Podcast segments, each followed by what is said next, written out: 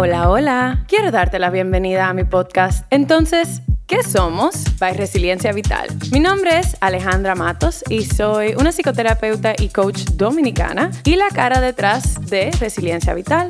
En este podcast vamos a hablar sobre relaciones, salud mental, bienestar laboral, identidad y todo lo que conlleva ser un ser humano en este planeta. Estoy emocionada de poder compartir este espacio contigo. Una nota antes de pasar al episodio de hoy. Este podcast no está diseñado para sustituir ningún proceso terapéutico y o médico. El contenido no puede utilizarse para diagnosticar, ni debe de considerarse como terapia, ni como una intervención médica, legal y o psicológica. Tampoco equivale ni sustituye a una relación terapéutica. El contenido puede incluir temas sensibles alrededor de sexualidad, salud mental y los elementos que la componen, experiencias vividas, traumas y sus diferentes manifestaciones, entre otros. Si te identificas con alguno de los temas que se toquen en los episodios, te recomiendo buscar apoyo psicológico y o médico de una persona calificada para poder procesar lo que surja para ti. Este podcast contiene mi perspectiva personal y profesional y las mismas pueden evolucionar con el tiempo. Siempre tengo la disposición de continuar creciendo y aprendiendo. Y sin más que agregar, pasamos al episodio de hoy. Hola, hola comunidad. Les doy la bienvenida a un nuevo episodio de Entonces, ¿qué somos? By Resiliencia Vital. Les doy las gracias, como siempre, por su paciencia conmigo, porque la semana pasada no pude grabar episodio. Mi voz desapareció. Quisiera decir que fue por algo divertido, pero en realidad ella simplemente dijo, no estoy presente y se fue. Así que decidí darme un descanso. Y también algo que yo compartí por mis redes de resiliencia vital fue que los últimos, yo tendría que decir como dos meses, han sido unos meses un poco difíciles para mí, por diferentes situaciones, por cosas que se empezaron a dar y yo no sabía respuestas, cosas que yo sabía las respuestas a ellas, pero no estaba lista para tomar el paso, porque eso puede ocurrir. Entonces yo me sentí muy desconectada de mí, muy fuera de mi centro. Y eso fue hasta algo que mi terapeuta me, me comentó en mis sesiones con ella, de que cuando nos desconectamos de nuestro centro, de nuestros valores, de nuestra identidad, va a ocurrir como ese sentido de me estoy apagando. Y por eso yo quería hablarles un poquito en el día de hoy de qué hacer cuando no queremos hacer nada, qué hacer cuando nos sentimos que nos desconectamos de nuestro centro y cómo poco a poco poder volver a Él. Les voy a ser 100% honesta, como les soy en todos los episodios. Yo todavía lo estoy averiguando. Todavía hay partes de mí con las cuales yo me siento muy desconectada. Hay partes de mí que todavía estoy intentando volver a encontrar, volver a reconectar con ellas. Pero he estado haciendo el trabajo y quiero como compartirles a ustedes en caso de que se sientan, se identifiquen de, con un poco con esto. Así que ojalá lo que yo tenga para decirles les pueda resultar de apoyo.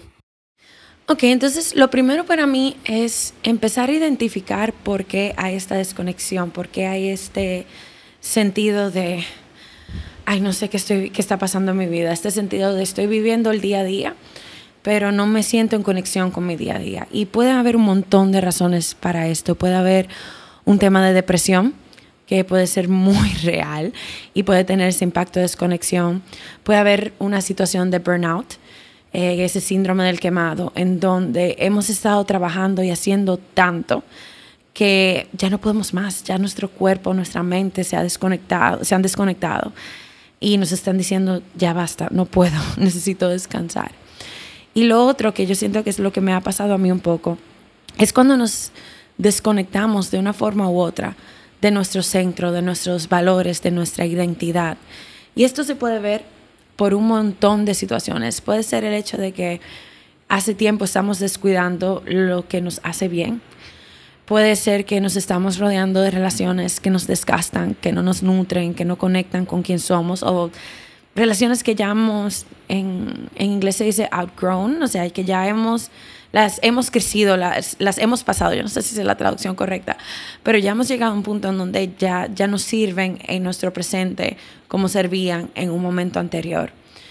Y también puede ser porque estamos viviendo en desconexión con nuestros valores, es decir, si parte de nuestros valores, por ejemplo, es la diversión y no hemos tenido tiempo para realmente disfrutar, para jugar, para poder tomar la vida un poquito más tranquila, bueno, pues entonces estamos desconectando de nuestros valores. Y eso tiene ese impacto de que poco a poco nuestro mundo interno dice, espera, espera, espera. Lo que tú me has estado dando durante todo este tiempo, que me hace sentir bien, con lo que yo me he conectado como mi identidad, con aquello que me hace sentir en conexión con algo más grande, ya no está. Entonces, ¿qué pasa? Nuestro mundo interno es como este jardín que le dejamos de echar agua, le dejamos de dar luz solar y empieza lentamente a apagarse. Y este es un proceso que puede ocurrir, al menos por ejemplo en mi experiencia, de forma muy sutil, de forma muy gradual, de una forma en donde no nos estamos dando tanta cuenta de lo que está ocurriendo. Simplemente ya, eh, por ejemplo, en mi caso, es que estoy tan ocupada que no tengo tiempo ya para hacer esto o, aquello. O, por ejemplo, me forzo a hacer ciertas cosas.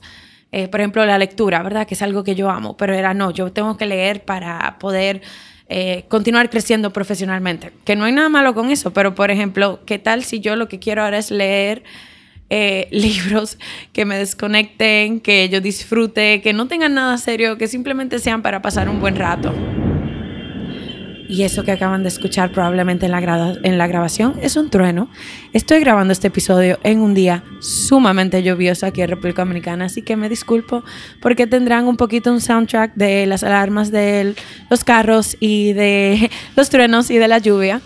Pero quería realmente grabarles este episodio porque viene desde algo muy profundo en mi corazón. Y es este hecho de, de nuevo, este descuido que empieza a ocurrir gradualmente este descuido en donde empezamos a poner a un lado las cosas, por ejemplo, ya la rutina se vuelve muy rápida y no estamos alimentando nuestro cuerpo. O empezamos a, descuidar nuestro descanso.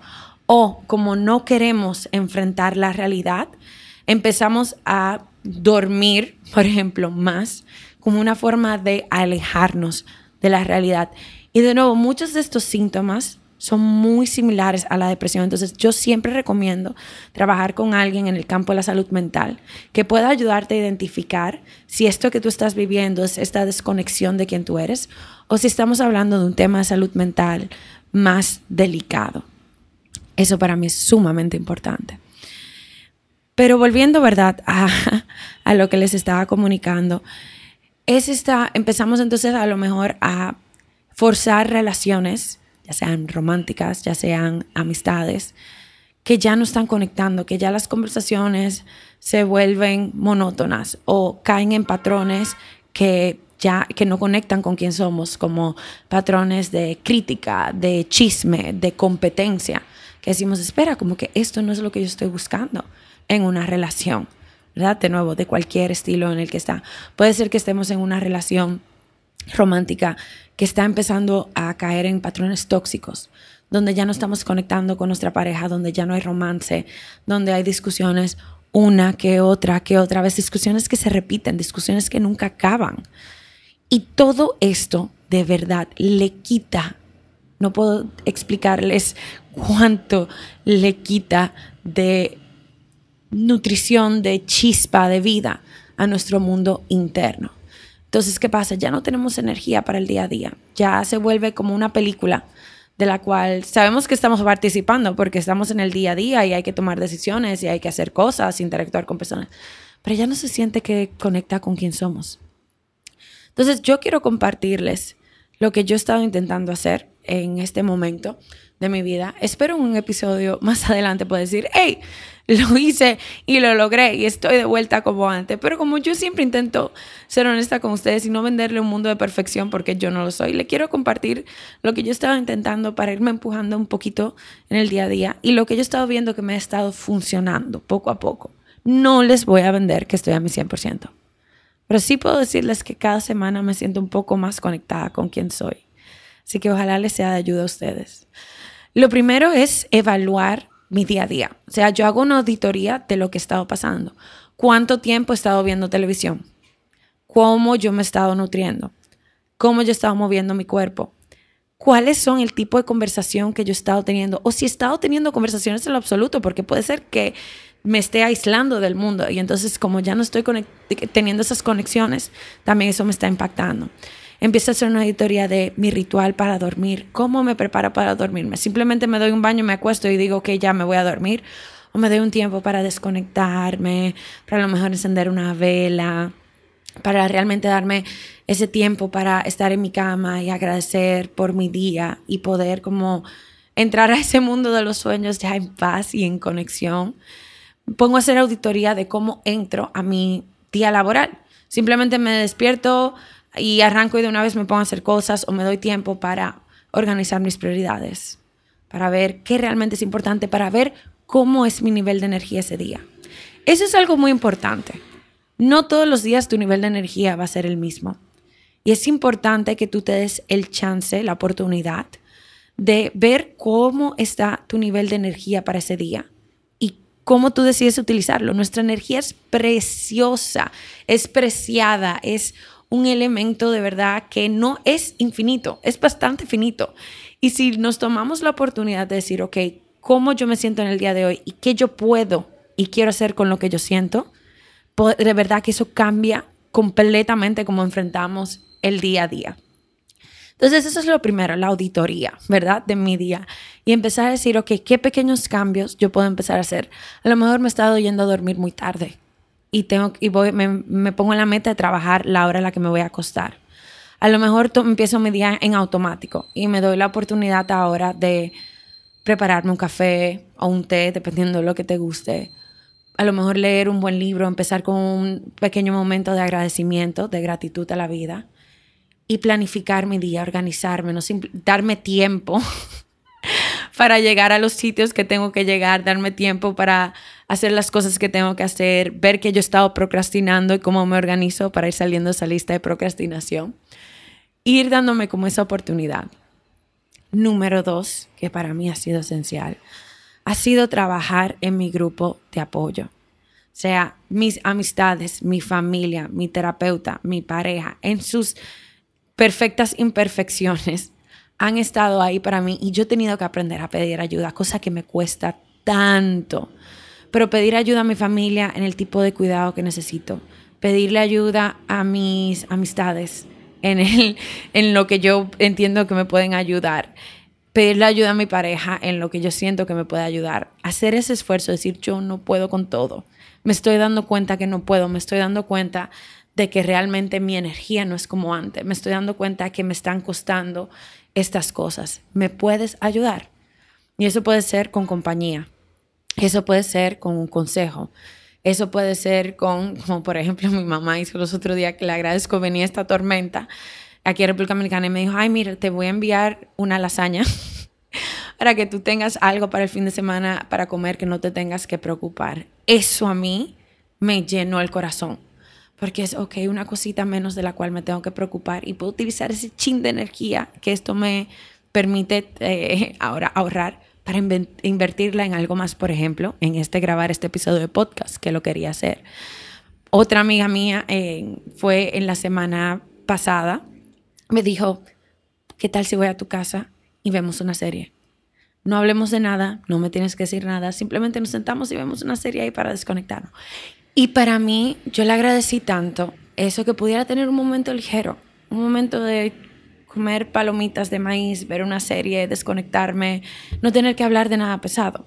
Asimismo, con otra amiga, que le agradezco porque le he enviado un montón de mensajes de voz hablando de lo que me estaba ocurriendo. Y ella me ha escuchado, me ha confrontado, me ha dado consejos, me ha validado. Y ese es el otro apoyo que yo he recibido. Entonces, es como en cada momento se puede necesitar algo distinto y es maravilloso contar con un grupo de apoyo que nos dé esas diferentes, nos llene, eh, ¿cómo yo pudiera decir esto? Nos den sus cucharaditas de cosas que nos van llenando nuestro plato, a su estilo, a su manera, en base a lo que necesitamos y eso es maravilloso. Las otras, eh, el, el otro elemento que yo he intentado hacer, que esto fue con un coaching que yo hice hace un tiempo atrás que me encantó. Es como, ¿cuáles son, cuáles son mis sitios familiares? Y cuando esta coach me hablaba de sitios familiares, no era necesariamente un lugar, sino de hábitos, de experiencias que para mí eran parte de mi día a día. Por ejemplo, mi gimnasio. Por ejemplo, mi clase de canto que yo tomo todos los lunes. Entre otras cosas, esos son parte de mis sitios familiares. Esos son los momentos en mi día a día que yo conozco, que son parte de mí. Y aun cuando no tenga toda la energía, aun cuando no esté a mi 100%, me reconectan conmigo. Y eso es algo tan poderoso, identificar lo que, ahora que lo pienso, lo que yo le llamo anclas, aquellas cosas que vuelven y me traen a mi realidad, es sumamente poderoso. Y por último, porque este es un episodio un poco más breve, porque de nuevo estoy honrando en, en el lugar en donde estoy en mi energía, es darme el permiso de no hacer nada. Darme el permiso de no hacer nada es una de las cosas más difíciles que yo puedo hacer, porque yo soy una persona que siempre estoy trabaja, trabaja haciendo esto, conectando con personas, estando ahí para otras personas, que si tengo que resolver esto, que si tengo que hacer esto en mi casa. Darme el permiso de decir, ¿sabes qué? Hoy no. Hoy no vamos a hacer nada. Esa es una de las cosas más liberadoras que yo he podido hacer durante este tiempo. Porque es un reconocimiento a mi humanidad, es un reconocimiento a mi vulnerabilidad, es un reconocimiento al hecho de que yo tengo mis límites y hay que honrarlos. Entonces, el yo puedo decir, está bien si la casa no siempre se ve tan organizada como me gustaría. Está bien si cancelo esta salida. Está bien si me puse la meta de hacer esto, pero por hoy lo voy a dejar ir. O por esta semana simplemente me voy a enfocar en cumplir lo que tengo que cumplir y no le voy a agregar nada más a mi agenda. Eso es sumamente poderoso, porque este nuevo es yo mirándome a mí misma y decirme, Alejandra, eres humana. Alejandra, está bien, tú no eres lo que haces, tú eres lo que eres y ahora mismo quien tú eres necesita atención. Y poder darme ese permiso para mí de no tener que dar mi 100% es mágico, es poderoso y es tan sanador y ojalá tú también te lo puedas dar. No, tu 100% no es lo que te da valor, tu 100% no es la única forma en la que puedes hacer cosas de calidad. A veces puedes hacer cosas maravillosas desde tu 40%, desde tu 70%, desde tu 10%. ¿Sabes por qué? Porque a veces esa cosa maravillosa es mantenerte con vida, es mantenerte con un poco de esperanza hacia el futuro, es mantenerte con un poco de curiosidad, es mantenerte con esa, con esa conexión, con ese compromiso a sanar. Y eso para mí es sumamente poderoso. Y como les digo, esto es lo que yo estoy intentando. Yo no les estoy garantizando que esto es magia, porque yo todavía estoy luchando con esto. Pero quería compartirles porque ojalá les dé un poco de compañía, un abrazo virtual y un poco de consuelo y un poco de ayuda para cómo manejarse en estos días donde a veces no nos encontramos. Y yo lo que les prometo es que yo sigo en este camino de ver por qué la vida me tiene en esta etapa y qué yo tengo que hacer y compartir con ustedes hacia dónde me lleva este viaje de ser un ser humano en este planeta. Así que les mando un fuerte abrazo. Gracias por acompañarme en este episodio. Si sienten que algo conectó con ustedes, les invito a compartirlo. Pueden hacerlo a través del Instagram del podcast en arroba entonces que somos. Si le pueden dejar, le voy a dejar, lo voy a dejar en la descripción para que sepan cómo se escriba. Si pueden dejarle un rating al podcast, a lo mejor este mensaje le llega a alguien más que lo necesite. Y para mí eso significa mucho, para mí eso significa que estamos en conexión y continuamos creando un espacio de poder. También les, si quieren saber más de mí, quieren ver el resto de mi contenido, les invito a seguirme en arroba resiliencia vital, tanto en Instagram como en TikTok. Pueden encontrar ahí más contenido que yo tengo sobre un montón de temas. También me pueden encontrar en YouTube como Alejandra Matos o como arroba resiliencia vital y ver lo que tengo ahí para compartir. Y con esto les dejo eh, para cerrar este episodio. Nos estaremos escuchando próximamente. Chao.